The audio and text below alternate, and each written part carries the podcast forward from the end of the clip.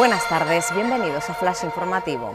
Una colada del volcán amenaza con arrasar el barrio de La Laguna. El Pevolca se prepara para ordenar el confinamiento de Tazacorte si otra de las lenguas de lava llega este miércoles al mar.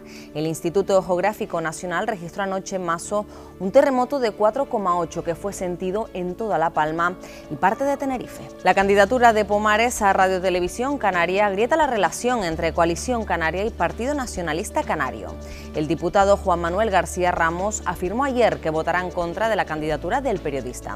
El proceso de elección de la Junta debía comenzar la semana pasada, pero el PSOE ha pedido más tiempo para lograr un acuerdo. Rosa Aguilar exige la aprobación del grado de la actividad física y del deporte.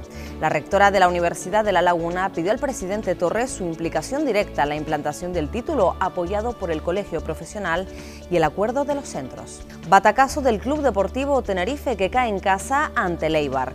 Los blanqueazules llevaron el peso del partido que dispuso de las ocasiones de gol, incluido un tiro al palo, pero el cuadro armero sentenció el choque con un gol de Tejero. Más noticias en diariodavisos.com.